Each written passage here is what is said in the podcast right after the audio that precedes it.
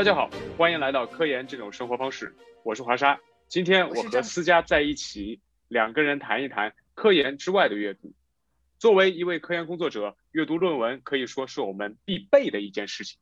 比如当年在国庆阅兵的时候，我们能看到新闻里面很有名的饶毅教授会在空闲时候拿上来论文在读，而并不是跟其他的一些呃观众在一块儿刷手机。呃，甚至呃，我比较崇敬的蒲慕明教授会认为，阅读论文是科研的基本操作，甚至都不能算在科研工作时间里面，简直就是呃基础中的基础。但是呢，我们也可以看到啊，很多研究生呢，真的会花非常多的时间用在读论文里面，甚至有些人会专门研究用各种各样的设备来呃读阅阅读论文。比方说我，我也纠结了很。很长时间，到底用电脑，用什么样的屏幕，用什么样的 iPad，用什么样的阅读器？所以说呢，呃，他们是要试图立其器，从而善阅读的其形。而我最近在呃知乎其实也写了一个科研工作的专栏，也也被 要求要专门花时间来介绍科研阅读。所以我们可以说，阅读在科研之中呢是一个科研的必修课。但是今天我们谈的不是科研的阅读。绝大多数热爱科研的人呢，或多或少都喜欢着智慧的本身。就像我们说博士学历，呃，这个里面的这个博士是哲学博士。其实这个哲学呢，不是我们现在意义上的，呃，比方说那个呃康德的哲学，而是 love of wisdom，就是对于智慧的喜爱。大多数的科研工作者呢，其实本身就喜欢智慧，也因此会喜欢阅读。喜欢阅读各种各样的书，不过做科研这个事儿特别花时间。当你处理起数据的时候，就能感觉到时光的飞逝有多快。可能你坐下来的时候艳阳高照，终于做完数据分析的时候呢，天都已经黑了。科研的时间、科研项目、数据分析、论文写作、开会议等等直接相关的科研工作和这些。科研相关的工作的阅读已经把你的时间占得很满了，可能对于很多人而言，科研之外都没有时间了，更不要说有精力做其他的阅读。不过，真的如此吗？我们真的都抽不出时间来做阅读吗？那么，我们先谈一谈阅读的时间。那么，思佳，你能不能介绍一下你最近都读了什么书，在啊什么时候读的？嗯。其实，如果说要说学术相关的书籍的话，就是我们先从最接近于科研的书籍来说。就我最近还是有带一点功利性在阅读，就是我在读一个和我新待的实验室有关的一个研究，呃，一一些研究就是研究 Vega，Vega 就是精力，人的精力是多少？就是这样，这个精力。然后我现在就在研看一本关于这个 vigor 的一本书。然后我最近就发现，呃，当然从博士期间我也发现，就是如果是学术相关的书籍的话，相比于看一两篇论文，我发现学术大佬写的书比他们的论文好读。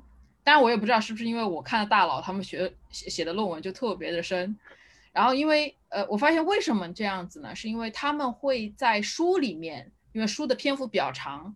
他们会把前因后果都用人话说清楚，而不是那种很疯狂的，呃，写一些就是数学的呃公式啊，或者是说呃很用很短的篇幅去解释最近发生了什么，就他会有一个更系统性的解释，这样子他而且他知道阅读这本书的人很有可能是一些完全不关心这个话题的人，嗯，所以说，而且还有一点就是往往。一个大佬写这样的一本书，他只会在功成名就之后，他才敢写这样的一本书。所以说，这样一本书，一般来说，首先它很厚，但但是呢，它干货特别多。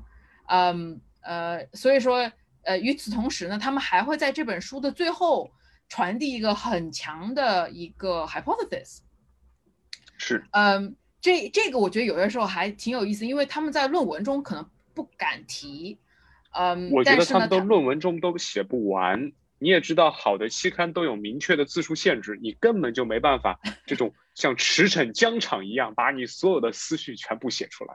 对，但是很多很多期刊是不用的，比如说那个 Nature Neuroscience Review，它上它的字数限制非常的宽泛。然后比如说 Neuron，就是它实际上是有的，但是它因为往往是一篇论文，它不好，它写不了那么深，对对，也不是深，他就是说他不适合在一个就是 peer review 的呃 paper 里面写，但在书里面他就有更高的、更大的一个平台。其实还有一层，还有一层原因，peer review 的期刊它本质还是一个期刊论文。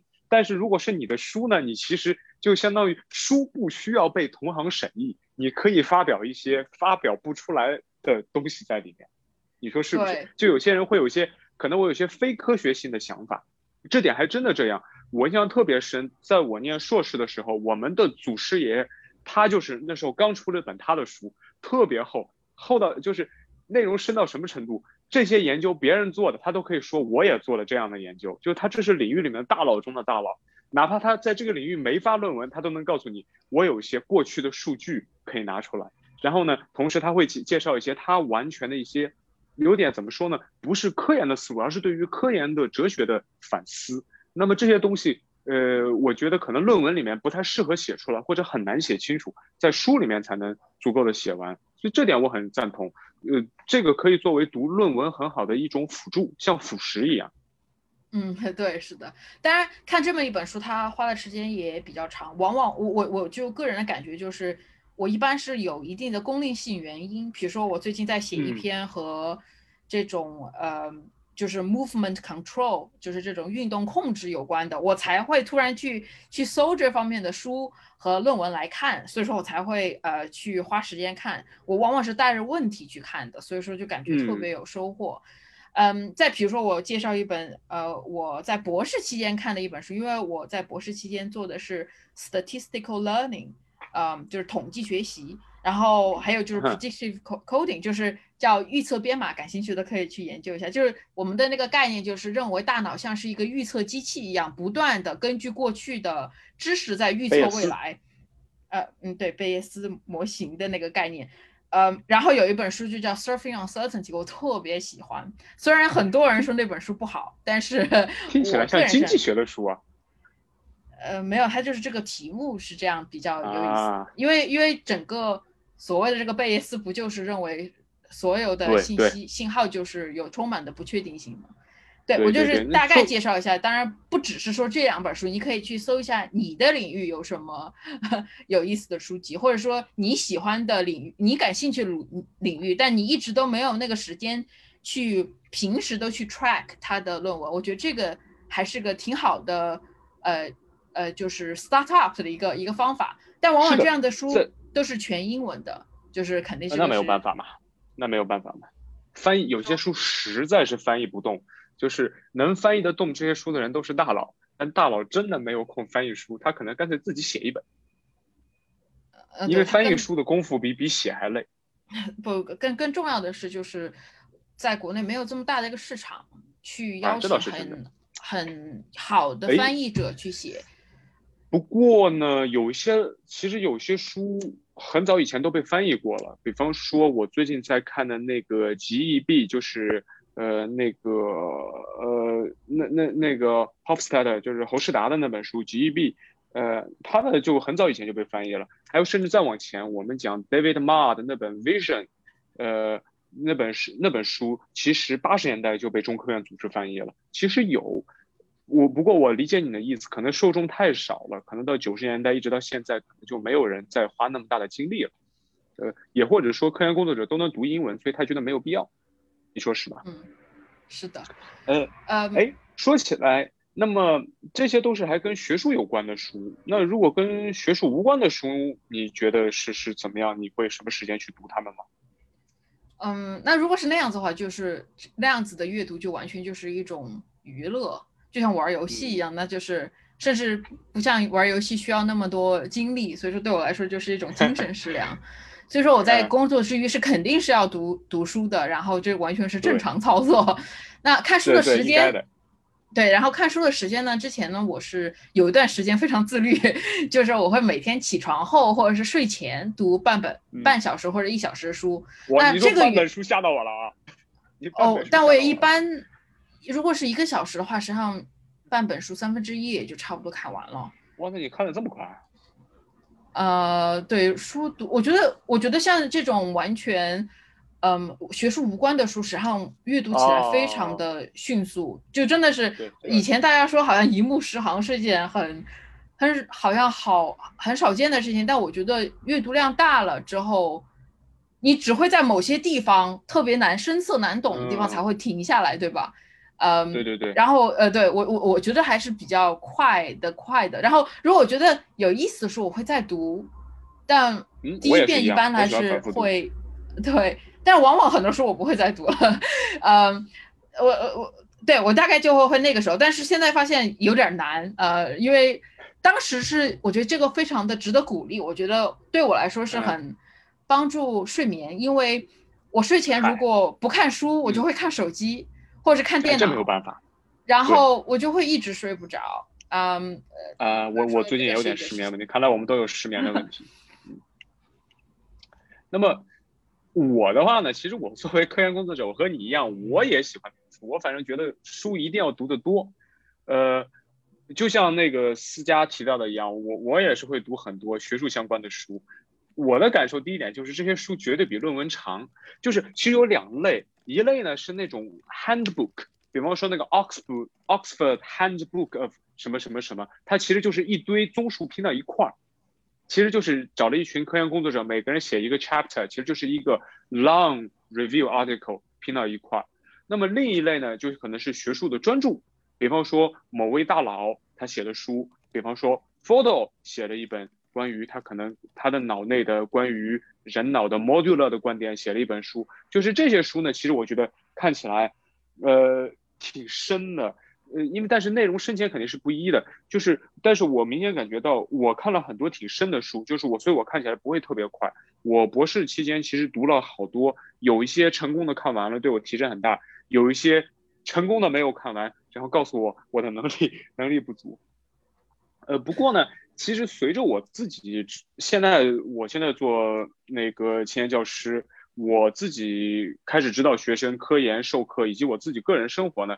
我觉得事情越来越多了。我现在有点认可我老板当年说的话，在博士期间是人最清闲的。现在我的确没有那么多时间，我自己读论文的时间都受受到了冲击，就是我自己看论文的时间都需要呃抓紧，更不要说读书了。那我举个简单的小例子，我看《银河英雄传说》那个书，可能是我念博士的时候看，我到现在还没有全看完。就是我真的很想读，但是真的拿不出来时间，就是。可能真的就是每天晚上我可能能翻个几页，然后就觉得啊，得干点别的什么事儿，或者等等等等，很很少能找到时间。我我其实特别喜欢硬件，我搞了一堆各种各样读书的硬件，但是发现有点本末倒置，最后的书还是没有读进去。不过那是另一个故事。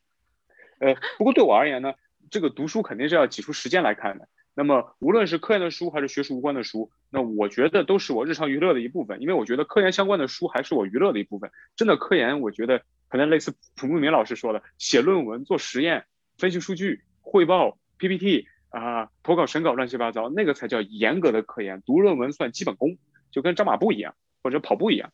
所以呢，我比较喜欢思考。所以说呢，就是呃，除非我比方说有大段的时间可以读书，我其实读书就两个时间点，一个是跟思佳一样睡前，因为睡前我我我跟我不知道思佳会不会跟我一样，就是我有的时候我会熬夜写论文。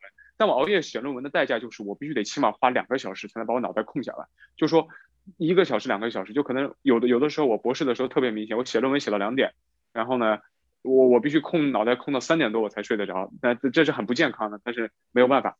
那么另一点呢，另一个时间点呢，就是没有负担的周末。那么这个时候呢，我觉得都是可以要放松一下我自己的状态。我比方说那种时候呢，我会固定时间去一个喜欢的咖啡店坐下来，然后呃听听音乐，看看书。那么，呃，就像我说的，睡前是需要时间缓冲来放松。那么看书呢，其实我我我觉得看书是个非常好的选择。同时，我也人喜欢出去走一走，我觉得这两点结合到一块儿特别好，是一个很放松的一个状态。但是我个人呢，嗯。这倒是喜欢在一个比较安静，甚至说是一个，就我特别喜欢躺在沙发上或者躺在床上看书，可能觉得这个状态比较舒服一些。不过就躺在床上最大的问题就是不太方便喝水，就你喝一下水，你还得做个仰卧起坐起来，那这个就比较难受。那么先不扯这个了，那思佳，除了这个科研方面的书，我们俩其实都是都看，那都是自己科研相关的东西。那么科研之外的书，你会读什么书？嗯，我我看的其实还挺杂的，像任何热门的书我都会去看一下，比如和 商业有关的书籍，因为我我自己不懂不懂商业，所以说就想通过看热门的书看看现在商业在做什么。就比如说，就是我之前有一段时间很不能理解为什么我们用的所有的软件都是免费的，就这种免费的这个模式。哦，就比如说，Evernote 是部分软件，对不对？对，有一些软件它是纯免费，或者说网站它的服务是纯免费的。嗯，它为什么它能为什么能达到免费？它即使没有广告，它是怎么办的？就等等等等等等这些。所以说很早以前了，现在大家都知道怎么弄了。然后当时我就会想去看这些商业的书，去理解这些，嗯，它的运作的模式是什么样子的。然后为什么去去看这种热门的书呢？是因为。我完全是个外行人，对于这些来说，所以说我没有辨别鉴别的能力，只有去选择大众广泛接受的书籍来参考。然后，但但当然了，我要承认的是，就是我也知道这种参考标准并不是在，不是并不是绝对的，然后也不是在所有的领域中都管用的。咱们打个比方，就是说咱们这个心理学呃神经内科的领域最热门的一本书，那肯定就是《天才在左，疯子在右》啊啊，那。那那个就是一个相当相当乱弹琴的作品，然后我们在知乎上也也批判过他很多次。这个只能叫虚拟创作。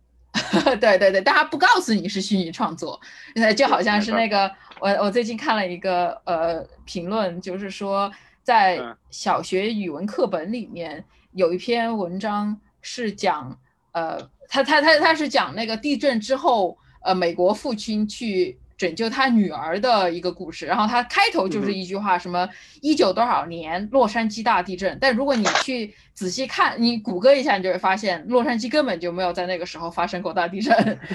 但是他不告诉你，他这个是个虚拟的，他以你会以为它是一个是现实的东西。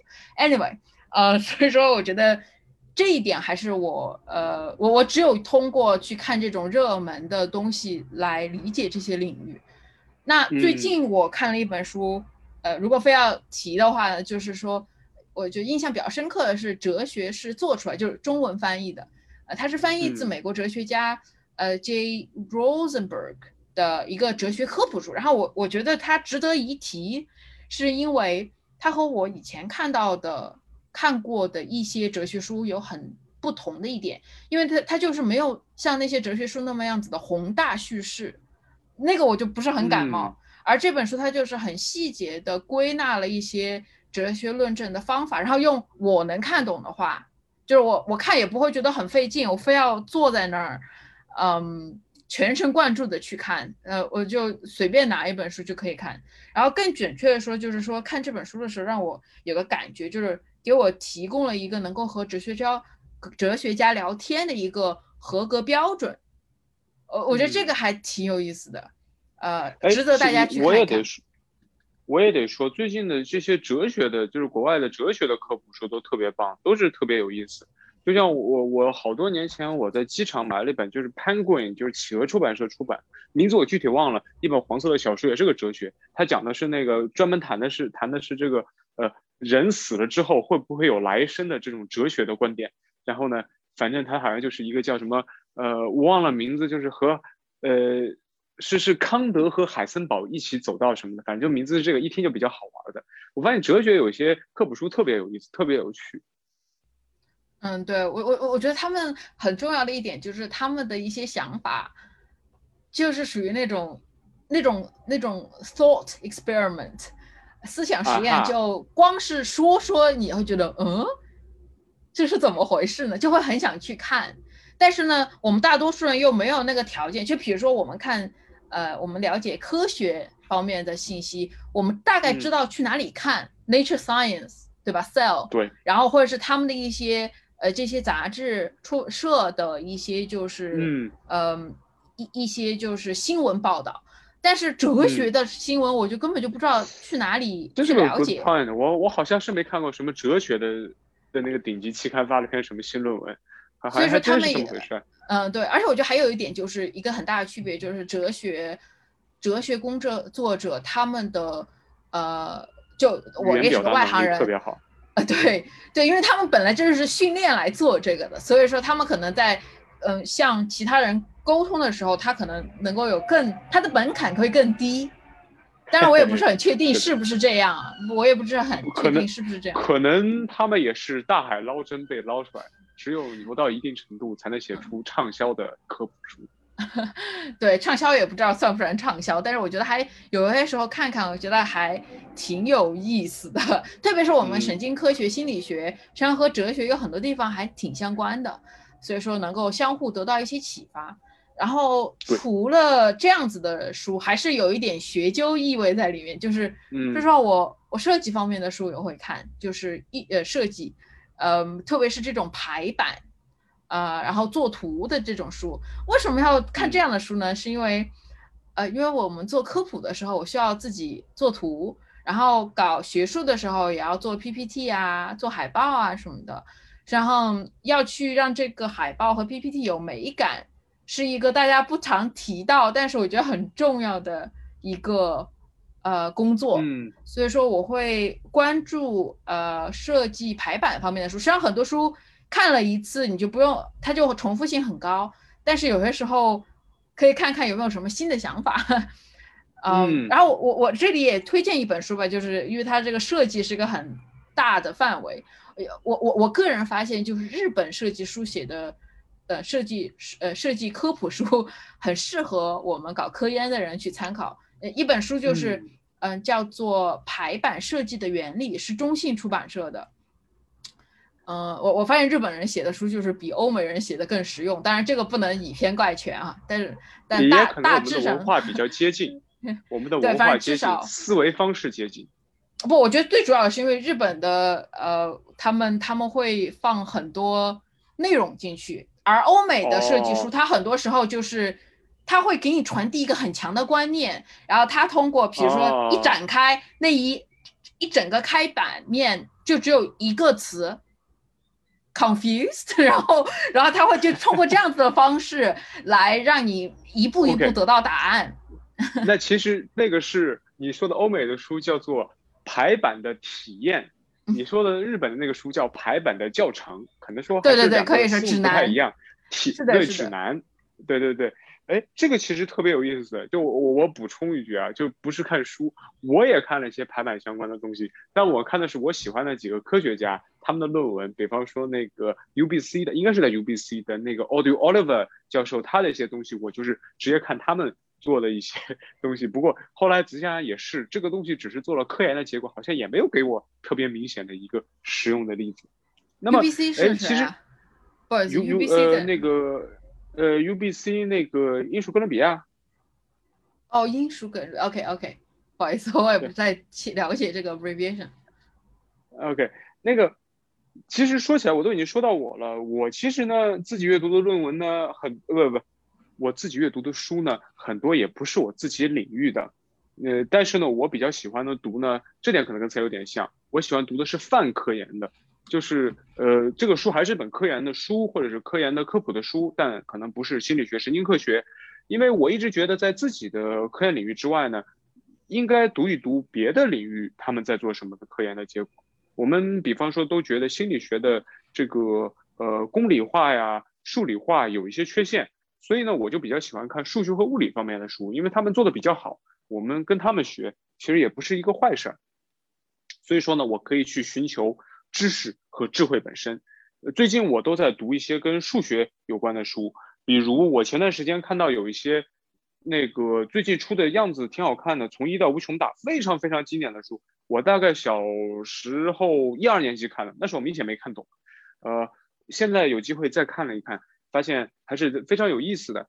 呃，那是原来我们家里的藏书。不过呢，作为一个科研工作者或者一个所谓的科普作家，我觉得都能从数学的科普。书中得到一定的启迪，一部分是智慧的启迪，一部分是写作的启迪，就是如何讲的启迪。但但是到现在呢，作为这个呃这个科研工作者，我能感觉到科研的领域的天花板往往在数学。呃，我我前段时间呢也给我自己的学生，我很早之前看过了，我给我自己的学生推荐的呢是吴军写的《数学之美》。我也是希望我我给我自己带的学生也是推荐了这本书，我希望他们从中能得到一些比较有意思的东西。呃，比如我自己做的有些研究的一些数理方法，其实也是好多年前看到那本书里提到的，之后给了我一些小小的灵感，然后再呃再把它用了出来。那么说到数学，肯定就离不开物理。我其实挺推荐的，呃，我很早之前看了，是那个霍金教授的遗著，其实他最后的一本书《Brief Answers to the Big Questions》，应该是我忘了中文是怎么翻译的，大问题的小回答，反正差不多这样的意思。那这本书呢，特别耳目一新，就是呃，如果你读过霍金之前的书，在读这本书，你会感觉到他的那个思路都不太一样。他在这边是以一个问题和对话为导向。颇有点那种古希腊的一些哲学书的一点味道。不过呢，这本书呢不只是谈呃物理，他在谈他自己的对于世界的思考，所以非常有呃意思。可能真的是霍金跟这个世界最后的一步一些聊天，个人的价值观等等等等。那么呃科研之外的书，我当然也很感兴趣。那么科研之外的书，其实我更多的读的主要是艺术。和一些呃文学作品，还有一些非纪实的，比如我刚收了一整套三岛由纪夫的全集，小开本的，特别好好小小的，特别方便读起来很方便。那么呃艺术啊、历史啊、绘画这些东西，我很我也很感兴趣。像前段时间呢，我刚买了一本关于古希呃不是古希腊，古埃及的艺术的一本书，我那本书我觉得呃特别有意思。不过这本书不是特别推荐，因为如果没有兴趣的话，会读起来非常的枯燥。因为它呢是就是一些话告诉你了它的一些背景等等。它叫呃 Egyptian Art，这这本书挺有意思。嗯，如果你感兴趣这个话这样子的话题，我很强烈推荐那个大英博物馆出的很多关于古埃及的书，写的都很好，一点都不枯燥。哎，他会给你介绍很多。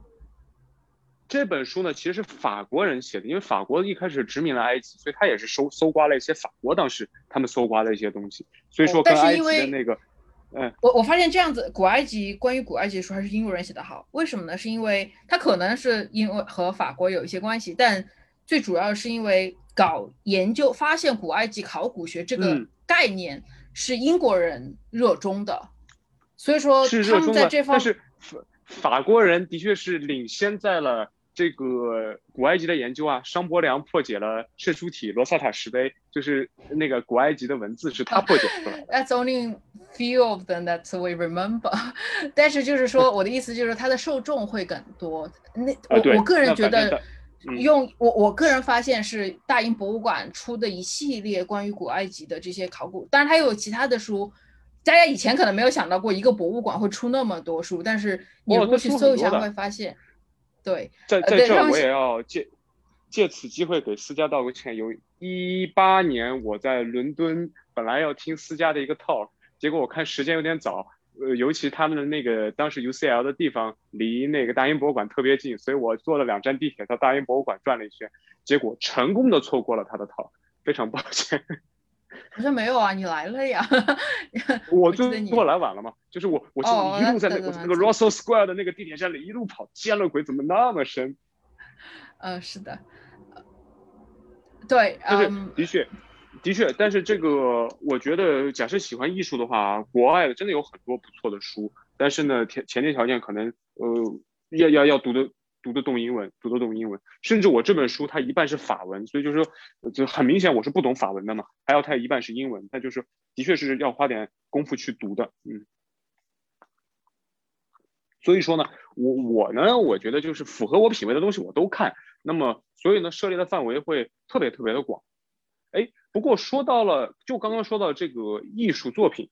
其实我一开始在看这类艺术的这种书的时候，就有一个特别明显的感受，就是，哎呀，这个书虽然印的很精美，但如果这个图片能放大一些就多好。那么后来我们当然都知道，电子版的它可以放的，有图片可以放的很大，你屏幕多大就能放多大啊。假设像素 OK 的话，那么这就就像我们看论文一样，有的人喜欢在电脑上看，有的人喜欢打印出来看，也就是这个所谓的媒介其实是个非常重要的点。那么，思佳，你是喜欢电子的还是纸质的？嗯，这个肯定要看，呃，要看什么。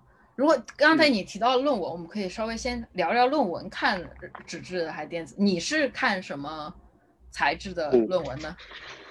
其实我在念博士的时候特别喜欢纸质的，就是我最后博士有次搬家的时候，我搬了我一人高的论文，那一刻我就特别的心碎，你知道吗？就什么感觉呢？这些论文肯定不能带回国得扔，但上面有好多好多的笔记，因此我就开始研究如何用 iPad 去做各种各样的笔记。现在很多的论文我还是在呃电子的平台上看。呃，其实还有一个小细节，很多的不做科研的朋友可能不清楚，就是论文如果想看彩图，基本只能打，只能呃基本只能在电脑上看，打印的彩图质量都很差，甚至打印不出来。嗯嗯，OK。我我我有个更标准的 形式，就是说从过去一直到现在都是这样。就是如果是平时只是想看一看、关注一下而已，我肯定都是在电脑上看，因为好搜索。如果是要我现在要写篇论文，写 introduction，然后需要看一些很深入的看一些论文，那我一定会把它打印出来，因为这样子就很好，随时就能够取。然后看完了之后，我就会把它们全部放在一个那种有口袋的文件夹中，嗯，然后一本一般一篇论文我就有一本文件夹，然后那个文件夹一般就是四十四十到六十页，四十到六十篇，对，对对对。然后，嗯，如果因为一般来说我们的论文都是有关联的，就是比如说我下一篇论文还是和上一篇论文有关系，我再去 revisit。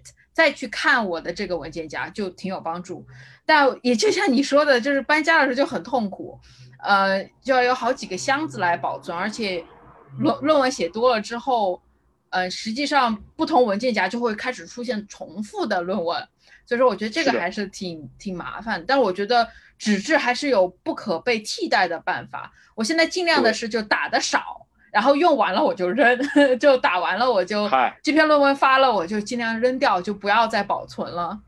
那你应该像我一样用 iPad，直接用 iPad 看，所有东西全部用网络同步，这是我现在的方法。哦，但但是问题就不在这里了，对吧？这是，嗯，它不是就是我我我当我需要很细节的讨论它的一篇论文的利弊的时候，肯定还是有。纸质的要方便一点，用完了之后扔掉就行。我在我在论文上不做笔记。哦，我我绝对会忍不住要做笔记的，所以说我会很心痛的。我现在手上还有一些我在博士期间看的论文，被我就是那些笔记，我觉得做的太多了，我实在不舍得扔，现在还拿在手上。呃，不过不得不说，还有一个就是纸质的话，打印成本会很高。我们当我念博士的时候，当时打印全部是免费，非常感谢我们学我们院我们院对我们的这个科研的支持，但是。呃，打印其实是挺贵。嗯，对我们也是免费，但我不不不鼓励，因为这个对环境也不好。环对环境不好，我现在就是对。对，除了这种论文相关的书，我个人感觉还是就当然我我平时也看网文，比如说穿越文，呃，女配逆袭等等等等。那除了这种文章那种这种网文以外，肯定这种网文我肯定是看电子书。但除了这种电子书以外，只只要有纸质的书，我一定买纸质。对，我也这个是绝绝对的，这个是没有没有。我觉得一个大学老师是要有一些藏书的。哦，这个倒无所谓吧？我觉得搬书的时候好烦呐。我现在我特别喜欢你家的后面的那个小书架，就我上次我们上次视频，我看那个小书架，我特别喜欢。哦，那个叫小书架吧？我这个书架还挺大的，好费劲哦。呃，跟我家的比有点小。对，因为这个只有我在英国的书。对，那个我是一一面半，但是 whatever，就是说这个书，我个人是觉得很不经济。呃，我我我的有个动机，我觉得如果大家没有一些特别动机的话，我觉得还是挺鼓励用电子的，因为比如说现在 Kindle 啊，然后 iPad 都那么好了。嗯。然后我买纸质是因为，嗯，我这动机很私人，就是说，因为我需要看看别的书是怎么排版的，呃。然后，呃，对，然后我需要去看看别的书怎么排版和装裱的，然后给自己的出版书籍提供一个参考。然后，因为我之前没有这个概念，因为这简直是一门学问。而之前我出第一本书《大脑使用指南》的时候，就是阅读量太低了，就阅读这种纸质书太少了，我就对这种书的质量和质感没有概念和要求。然后今年一两年呢，我可能会将把这个大脑使用指南再版，然后还有其他的一些书要上市，所以说我的希望我的这个新的标准能在这些书中展示出来。嗯，哦，你的书要再版了吗？是的，你的书也要再版了，我们是同时同时出版的。我们是同时出，同时再版。说对了，我的看脸也需要再版。我也喜欢纸质书，呃，大家都知道，作为一个作者，肯定是希望自己叫什么来着？你写的书跟你的人一样高，那就一本 一本叠起来。我那是自己的书，我喜欢纸质书呢，是喜欢拿在手上的感觉，以及排版。这块说对了，有一些认真的书在排版的时候非常非常的细。但是在电子版上呢，这些信息会全部丢失。我印象特别深的是，我在那时候看那个 Stephen Palmer 的那本 Vision Science 这本书呢时候呢，电子版它那个顺序全部都是混乱的。那个纸质书我当时是从美国扛回去，呃，两百刀的一本书，特别重，特别厚，我扛回去。但我觉得那个纸质书看起来太爽了，不光是排版，还有那个纸张的感觉，都给我给我一种我在我在那个知识的海洋中畅游的。快感，但是呢，呃，我也是跟思佳的观点一样，就是很多的其他的东西的普通的书呢，我可能会在这个 iPad 上面看。比方说，我我前段时间看了那个呃 John Carmack 和 John Romero 的那本书，就是所谓的《Doom 启示录》，讲这两个天才程序员、游戏设计师怎么去做 Doom 这个游戏的，就呃毁灭战士 Doom 这个游戏。那这本书我就是在网。在 iPad 上看，我就不在意排版。还有前段时间看伊隆马斯克的那个传记，我也就直接在上面看。不过呢，有一些书呢，其实是可以保留排版以及这个电子化的，那就是有一些有 PDF 格式的书，它就是把那个排版基本保留下来。这些书我倒是觉得可以看。那么我觉得电子端呢，电子版的做笔记比较方便。其实就是这类我把它作为教科书，我觉得教科书特别适合电子化。因为呃，我自己上课也是一个小的 iPad 就能带很多的书出去，并且呢，笔记可以同步，呃，会比较方便一些。不过真的我喜欢的书，我肯定会再来一本，绝对会来一本纸质版的。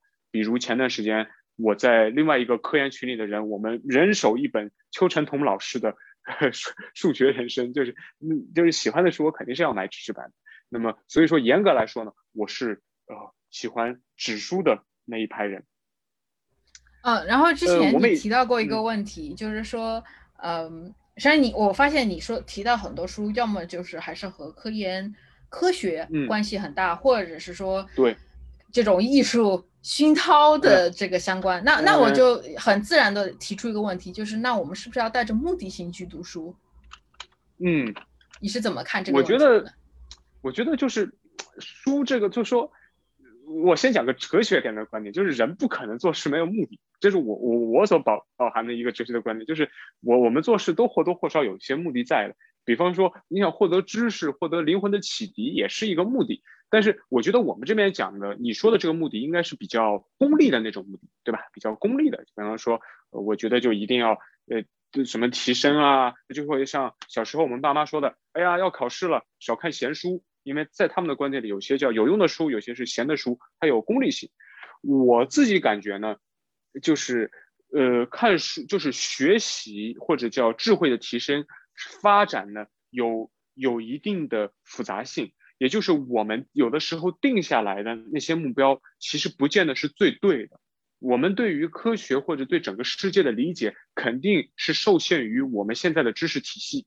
那么，一旦我们没有能力做一个全局的判断的时候，那么我们做的一些目的或者下的一些定义，难免会有一些小问题。这就是我为什么会各种学科的书我都要看，各种我觉得只要能给我一种我觉得好的东西我都看。比方说艺术啊、美术啊、文学，只要我觉得是好的东西我都看。这时候我觉得要放下一些目的，排空自己的大脑，尽量的去吸收各种各样的知识。那么。无论它是到底是好是坏，有价值没价值，你思考了，你你先张开手臂接纳它，然后再思考的时候，好的坏的，我相信我们的脑海中自然而然就能浮现出来。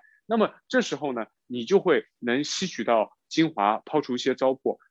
在此之外呢，假设你是一个不熟悉的领域，假设你看了一些书，看了几本之后，你就能对这个领域有一些大概的理解，然后再能往下拓展拓展开来。所以说呢。呃，我觉得是要放下一些明确的目的，比如说我今天就要读这本书，马上学会一个什么知识点，我觉得这个是不大可能的。更多的，我觉得拿要报目的，就要报一个比较宏观的 general 的目的，提升自己、启迪自己。我觉得这样的目的可以。但是如果非常明确的目标啊，我要学会这个知识点啊，我要我要我要学会了这个，好在呃某个网站上跟人家吹牛，我觉得这个就没有没有意思了。呃，所以读自己领域的书呢，我觉得可以学前人的思路和细节，丰富知知识体系。读其他领域的书呢，有这个念头可能就不太好了，因为你没有知识体系，你就判断不了好和坏。就像我们思佳刚刚提的例子，假设你不懂神经科学、心理学，如果你去读那个天才在左，疯子在右，那我觉得你绝对学不到什么好的东西，可能思路都被污染了。呃，我们的知识网难免有不丰富的地方，那么。没办法完全的掌握一切，我觉得就是不要抱着明确的目的，把好的书先往你的脑袋里塞。我现在还特别后悔，我大学的时候读的书太少了。那时候我在五道口的时候，那么好的机会，竟然读了那么少的书，所以我现在还有的时候会后悔。可能那呃，但是这么一说，好像读书又带了一些目的，所以说真的是个哲学的问题啊。呃，思佳你怎么看？我我觉得。你你说的我也都挺认同的，但但可能和我真实生活中真正去实践的时候还是很不一样。我我个人感觉啊，就是这个仅供参考。就是我发现，如果是要和科研工作有一点关系的，我一定要带着问题去看，我才能够记得住内容。这是真的，这是真的。但只要，但是科研本身也不是个纯功利的东西。呃，对，所以说但做不了科研。嗯，所以说我我我个人感觉就是读书它是一种娱乐，如果你不享受，就就就不要再细谈这个事情了。嗯，但如果你享受它的话，我就我很喜欢罗翔，就是那个讲法律知识的那个罗翔老师，他说了一句话，我当然我没有仔细看，但是我就看到微博上面有人转，然后我看了他的截图，我觉得特别有共鸣。他说一句话就是说要用非功利性的读书去抵抗功利性读书带来的问题。我觉得这个很值得细聊，但我觉得这个就留在这里，让大家自己去 感受他是不是说的对吧？那我觉得我有我有点懂，有点懂你这个意思。这想法其实跟我很接近，可能我没表达好。对，那我觉得这一期咱们就正好到这里了，正好四十分钟。好的，嗯，我们也讲了很多内容，相信呃，虽然这次只有我们两个人在谈，不过我觉得也是比较深入的。讲解了一些我们关于书的看法，因为我们两个都是科研工作者，我们两个都非常的热爱我们的科研。当然，我们不光热爱我们的科研，我们还热爱智慧本身，而书籍就是呃我们智慧本身的一些化身或者凝结。那么，因此我们也非常喜欢看书，我们也在这交流了一些我们对于书的一些想法和看法。没准你有一样的观点，也有不一样的观点，都 OK。欢迎你也在我们的。各个平台也能留言跟我们一起交流一下。那好，那我们就到这里，我们下期再见，拜拜。